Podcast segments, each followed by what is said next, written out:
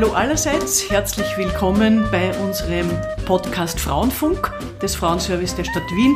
Mein Name ist Brigitte Handlos und ich begebe mich heute wieder einmal auf feministische Spurensuche in Wien. Mein Gast heute ist eine seit vielen Jahren sehr engagierte Frau in der Supervisionsarbeit, in der Konfliktarbeit und in der Teamentwicklung. Einen schönen Tag, Margot Schern. Ja, guten Morgen.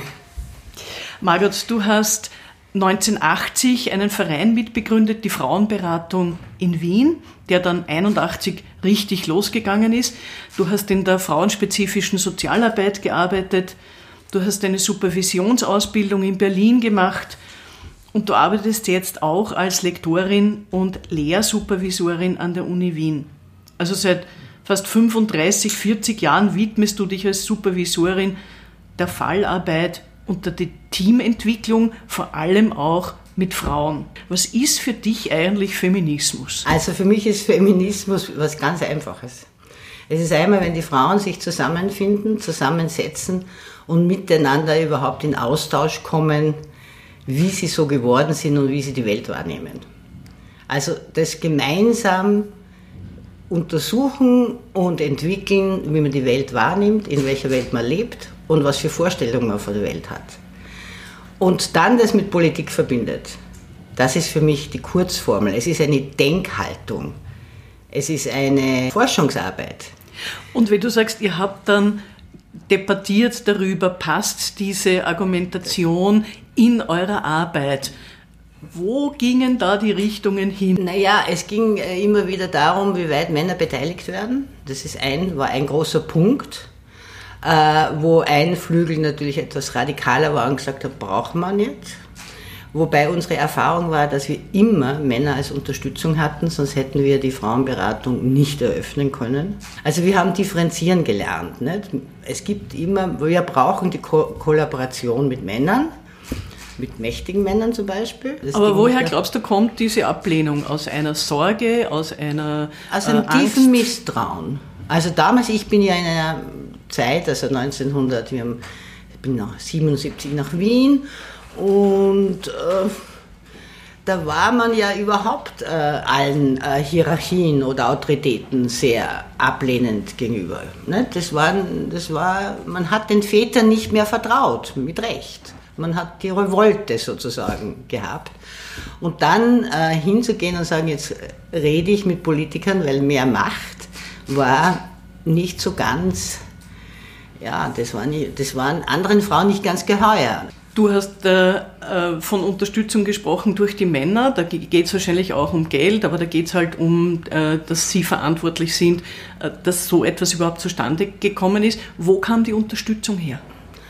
Erstens einmal haben uns viele Frauen in Wien unterstützt. Das muss man sagen. Wir haben Unterschriftenlisten gesammelt und ich glaube, es haben, was weiß Gott, 2000 Frauen unterschrieben. Wir haben ein Fest gemacht in der Galerie Insam und da kamen alle. Äh, dann gab es die Johanna Donal und das war natürlich die erste Adresse. Und die hat sich das angehört und war ja damals schon die Frauenhaus, das erste Frauenhaus war gegründet und die war ganz hellwach, hat aber kaum Möglichkeiten gehabt, uns irgendein Geld zu geben, sondern sie hat uns mit Ideen unterstützt zuerst einmal.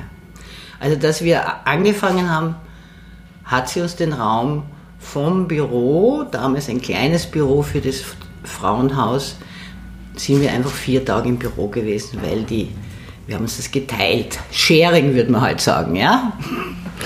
Aber sie hat gesagt, wir müssen den Nachweis erbringen, dass das braucht. Welche Spuren hast du, glaubst du, in deiner Arbeit, mit dieser Arbeit in Wien hinterlassen? Du? Wir haben ja neidig nach Wien geschaut. Nicht? Das war immer, dort findet alles statt und wir sind in der Provinz versauern. Es dauert ein bisschen. Ja. Und du mitten rein und gleich hochaktiv? Ja, nach zwei Jahren haben wir uns gefunden. Haben wir, die Gründungsfrauen haben sich nach zwei Jahren, also 78, 79, und da haben wir uns gefunden und haben gedacht, das ist das, was wir brauchen. Wir brauchen ein, ein, eine, eine Beratungsstelle für Frauen, die sich nicht um ihre Muttersein kümmert in erster Linie, nicht als Ehefrau, sondern wo die Frauen über sich reden dürfen, was sie wirklich drängt. Und das war sehr breit, ist immer noch breit, weil wir hatten auch Mütter mit Babys, die einfach in der Isolation gelandet sind. Ja? Wir hatten sozusagen von Frauen, die berufliche Fragen hatten, Frauen, die Frauen zu, wie mache ich das jetzt mit dem Kind, äh, wie komme ich aus der Isolation raus. Wir hatten alte Frauen, die aus dem Beruf, aus dem Erwerbsleben sozusagen ausgestiegen sind, die auch isoliert waren. Was waren eigentlich in dieser Arbeit dann für dich die größten Hürden, Schwierigkeiten? Also einmal die, das Geld beschaffen, um die Frauenberatung im Leben, um im Leben zu halten, war immer wieder sehr schwierig. Also diese Überzeugungsarbeit zu leisten auf politischer Ebene war manchmal auch enttäuschend. Ich kann mich erinnern, einmal hat die Johanna gesagt, ja, mehr geht nicht. Und das war vor Weihnachten und wir haben sozusagen kaum ein Geld gehabt. Da bin ich ausgegangen aus dem Bundeskanzleramt und habe, glaube ich, drei Knöpfe vor Wut an meinem Mantel abgerissen. Und dann haben wir Folgendes gemacht, wir haben Öffentlichkeitsarbeit gemacht, wir haben die Zeitungen informiert, es ist in jeder Zeitung gestanden, dass sie uns im Stich lässt. Poli Politik lässt Frauen im Stich. Und dann haben wir einen anständigen Rüffel gekriegt von der Johanna. Gleichzeitig haben wir Spenden bekommen. Wir haben so viele Spenden bekommen, dass wir drei Monate überlebt haben. Ja. Immerhin. Äh, dann gab es in dieser Organisation, Verein, das ist jetzt anders, aber das war eine furchtbare Hürde, war, wir durften keine Rück Rücklagen bilden und mussten aber für die ab dem Jahre 5 Rücklagen für die Pensionen bilden. Mit dieser Problematik sind wir zur Familienministerin Rauch-Kallert. Wir sind, sie hat gesagt, sie wird die Just, also ihre Rechtsabteilung fragen. Wir sind aber auch zur Vizebürgermeisterin Laska, die kam ja aus der Gewerkschaft, war absolut entsetzlich, was wir da treiben und das müssen wir. dann haben wir gesagt, es geht nicht, wir dürfen keine Rücklagen bilden. Es hat letztlich die findige Marion Breiter von uns die Lösung gefunden. Wir haben Versicherungen abgeschlossen. Es hat sich nie eine Rechtsabteilung bei uns gemeldet. Also da, da haben wir uns wirklich einfach mit dieser komischen Problematik keine Rücklagen bilden, aber Rücklagen bilden müssen, Allein Aber, gelassen. Und ich sagte eins, schwarz-blau eins, ein Ärgernis. Aber sie haben, sie haben die Pensionsgeschichte verändert, die Abfertigung. Ab dem Moment war das für uns gelöst. Welche Vorhaben hast du verwirklichen können, die für dich heute noch wesentlich sind? Wo und wo bist du gescheitert? Also ich sagte was, dass die Frauenberatung immer nur einfach blüht und lebt, finde ich großartig. Das ist also, alle Gründungsfrauen sind weg. Das haben die Jungen übernommen. Und ich bin auch sehr stolz, dass wir von, ich glaube, vom Jahre zwei immer Praktikantinnen gehabt haben. Das heißt, die Frauenberatungsstelle war immer auch Ausbildungsstelle und ist es heute noch und wir haben immer für den Nachwuchs gesorgt. Großartig finde ich auch, dafür hätte ich einen Orden verdient, dass ich mit der Silvia Löw gemeinsam die Polizeischulungen zum Thema Gewalt in der Familie entwickelt habe und zehnmal durchgeführt. Darauf bin ich unendlich stolz, weil ich die innere Belastung kenne, die da war. Ja? Und dass ich äh, mit vielen Menschen kooperiert habe in Wien, über die Frauenberatung hinaus, da war ich nicht zu bremsen und daher die Prozessbegleitung für Kinder mitentwickelt habe. Und das geht nur in Kooperation mit Polizei, mit Justiz. Äh, das ist auch etwas, was mich sehr freut. Gescheitert sind, sind genau zwei Dinge. Wir haben den politischen Diskurs ab der Frau Ministerin Brammer mehr oder weniger aufgegeben. Das war, das war ein Bruch. Also ich weiß nicht, ich weiß, wir müssten feststellen, wann das war, wenn sie das übernommen hat von der Helga Konrad die hat äh, eine Zwischenhierarchie eingeführt. Ab da hatten wir keinen Zugang mehr zum Frauenministerium, nur mehr zu Beamtinnen und die haben irgendwie zugehört und wenn es der Ministerin genehmigt hat, haben sie es weitergesagt. Aber wir hatten immer einen direkten Zugang und haben mit den Ministerinnen ja geredet. Nicht nur um Geld, sondern was die Frauen uns erzählen, was wir denken, dass, was, was hilfreich wäre. Und ich kann mich erinnern, die Helga Konrad hat sich das von sexuellem Missbrauch angehört und ist mit dem Stift da gesessen und hat gesagt, was können wir tun? Und wir haben gesagt, naja, was es wirklich braucht, ist, dass man mit Kindern zu Gericht geht. Da fürchten sich alle, auch die Professionellen. Die hat angefangen zu schreiben. Und hat gesagt, entwickelt ein Konzept. Und das war bei Brammer dann vorbei? War vorbei. Es gab einmal eine, es kam sie in die Frauenberatung und hat uns das auch mitgeteilt, dass es jetzt Frauenvernetzung und dieses und jenes, sie möchte uns nicht mehr einzeln sehen. Da habe ich nur was gesagt. Da habe ich gesagt, das ist eine Beziehung. Sie machen die Politik und wir setzen Politik um. Und wir kommen zu Ihnen und das ist, so verstehen wir die Arbeit. Das ist eine Beziehungsarbeit zwischen uns. Sie hat es gehört und nicht verstanden. Aber ich kann immer festmachen, wann die Politik sich verändert. Und ich denke mal, und dann reist so ein Kanzler Kurz oder Kanzlerkandidat Kurz dann durch die Lande und redet mit den Menschen denke ich mir, na, das hätten wir einfacher gehabt. Wir hätten immer im Gespräch bleiben können. Wir haben die Politik irgendwann, auch weil wir müde waren, vernachlässigt. Nehmen die Jungen, unter Anführungszeichen, äh, Nein. die von euch übernommen haben, das auf? Ich glaube nicht. Ich glaube, die sind leider in unsere Fußstapfen, weil es so mühsam ist, ja? Mühsam anzurufen, einen Termin zu kriegen. Also irgendwann kam das, die wollen immer was von uns. Und das tun wir ja auch, ja? weil wir, wenn dann ein Vorschlag, eine Idee, also Sie müssen nicht alles alleine machen, ja, aber über eine Idee gemeinsam entwickeln. Und da wollen wir wirklich was von Ihnen. Und das Zweite, das ist nicht wirklich mein Geschäft, aber da hätte ich auch viel mehr machen müssen. Ich denke, mit der Gewalt an Frauen müsste man jetzt endlich eine sagen, 40 Jahre und wir brauchen mehr Frauenhäuser und die Morde steigen und die Gewalt hat sich nicht reduziert. Also wir haben einen Denkfehler gemacht. Aber wir haben höhere Strafen. Wir hätten uns sofort um die Männer kümmern müssen. Ich würde gern einfach mal sagen, jetzt machen wir einen Punkt, das was wir haben, haben wir und jetzt fangen wir an, äh, Therapieeinrichtungen für gewalttätige Männer und die Frauen also aufzubauen und die kommen jetzt obligatorisch dorthin. Zehn Wochen. Ich glaube, ich würde es jetzt einmal umdrehen. Die Frauen dürfen in ihren Wohnungen bleiben. Also das würde ich eigentlich von Feministinnen erwarten, dass sie darüber nachdenken und sagen, gut, das haben wir alles gemacht, aber dieses Problem, dem sind wir ja nicht überhaupt nicht Herr geworden. Das existiert immer, blüht weiter, existiert weiter, es wird vielleicht sogar schlimmer. Irgendwas müssen wir da, irgendwas haben wir da nicht gescheit oder wir haben es probiert und es ist nicht gelungen so. Was sagst du zu den äh, höheren Strafen? Gar nichts. Entschuldigung, das ist wieder, das entspricht jetzt das, dass ich sage, ich ziehe mich zurück. Na, die, die bewirken ja nichts. Aber wann, aber das haben wir doch schon früher gewusst, dass höhere Strafen allein gar nichts bewirken. Das ist, wie, wie heißt es, Symbolpolitik, nicht? Kostet wenig. Warum glaubst du, äh, fällt es manchen Frauen, wie zum Beispiel auch der jetzigen äh, Frauenministerin, so schwer zu sagen, ich bin Feministin? Naja, weil das ist, war ja immer, das war ja schon auch seinerzeit, auch in den frühen Jahren, war man dann irgendwie eine schreckliche Alte, die niemand abgekriegt hat, oder biestig, oder karrieregeil, oder sonst irgendwie gestört. Und dass Frauen nachdenken, wie die Welt äh, konstruiert ist und dann Unterschiede aufzeigen und sich auch, also das behaupte ich ja nach wie vor, Feministinnen sind die einzigen, die sich für Männer wirklich interessieren.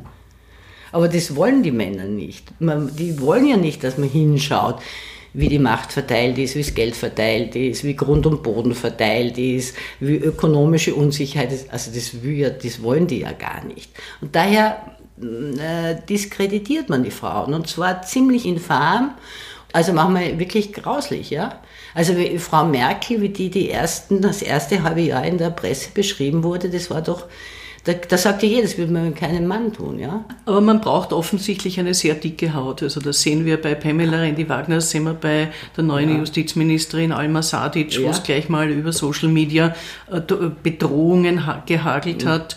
Also man braucht eine dicke Haut als Feministin. Würdest Ab, du das unterschreiben? Absolut. Man muss, und das, also dass es einfach so runterfällt, nicht? wenn man sagt, naja, du hast ja wieder keinen gekriegt, du musst ja Feministin sein oder äh, wahrscheinlich hast du eh Haar auf die Zähne, hat man früher noch gesagt, Haare auf den Zähnen. Also, dass man das alles hört, muss, also mir ist es wirklich rechts und links runtergefallen.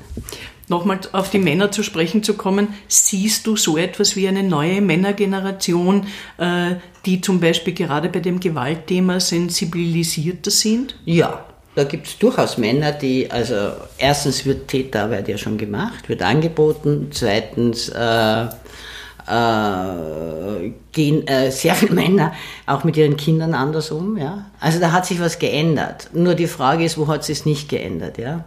Weil ich nehme an, dass das einfach auch in Bildungsgeschichte ist. Dass Männer selbstverständlich einkaufen gehen oder auch sich durchaus an der Hausarbeit beteiligen. Das war ja zu meiner Zeit wirklich nicht selbstverständlich. Da haben sich auch die linken Männer zurückgehalten. Welche Perspektiven hat aus deiner Sicht der Feminismus? Naja, es gibt immer wieder junge Frauen. Äh, was wir nicht haben, ist, glaube ich, äh, sowas wie Traditionen der, der Weitergabe. Das haben wir nicht. Was ich schön finde, ist, dass es einfach Nachwuchs gibt, aber es, es gibt keine Geschichtstradition, also die reißt ab. Aber es gibt lustige Formen, wie zum Beispiel die, wie heißen sie, die das Buch Bullshit geschrieben haben. Ich finde sie großartig. Sie machen eine Öffentlichkeitsarbeit ganz anders, sehr schmissig, sehr jung, dynamisch. Ich habe auch den Eindruck, sie haben Spaß dran. Wir haben eher ein bisschen gelitten bei der Arbeit. Ja. Also ich gönne es ihnen, wenn sie Spaß haben. Wir brauchen sicher neue Formen, wir brauchen auch neue Inhalte. Also das, was wirklich passiert ist, wo auch der Rückschritt passiert ist. Ja. Man muss ja auch die Rückschritte sagen. Ist in der Medizin. Frauen und Geburt ist ja heute eine Gefahr für alle, für die Frauen, für die Ärzte, die haben ja solche Listen. Nicht? Wie wir angefangen haben, war das auf einem ganz anderen Weg. Da haben die Frauen zu Hause geboren. Nicht? Das ist ja halt, schreit ihr, das geht gar nicht. Ja? Also in der Medizin, glaube ich, gibt es viel zu tun, um sozusagen wieder dorthin zu kommen, wo wir schon einmal waren. Äh, Gewalt auch anders denken und dazu braucht es wahrscheinlich andere Frauen wie uns, es braucht auch andere Politikerinnen, die kriegen wir aber wahrscheinlich, weil Frauen sind einfach, das sieht man jetzt wieder, sind ja gut ausgebildet, die können was. Bildung?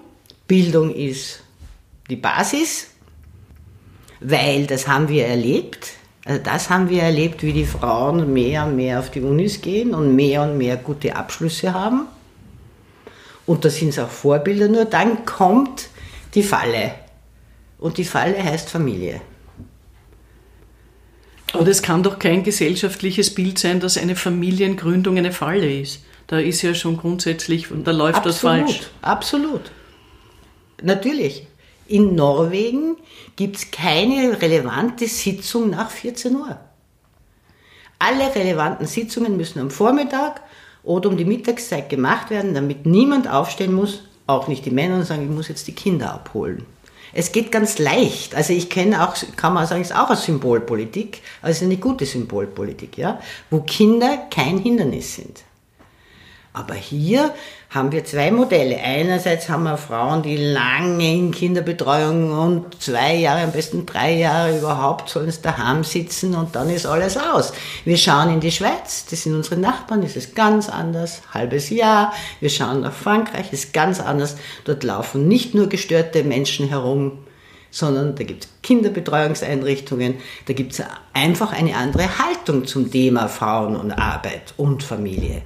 Bei uns ist es dann anders, wenn jemand sagt, Vereinbarkeit von Beruf und Familie und es fallen uns die Männer ein. Dann hat sich was geändert. Das ist keine Frauenthematik.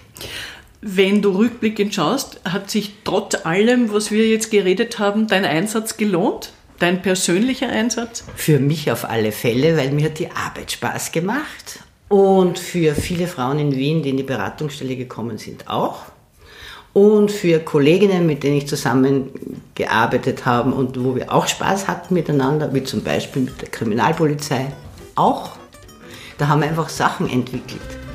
Und für die Prozessbegleitung für Kinder auch.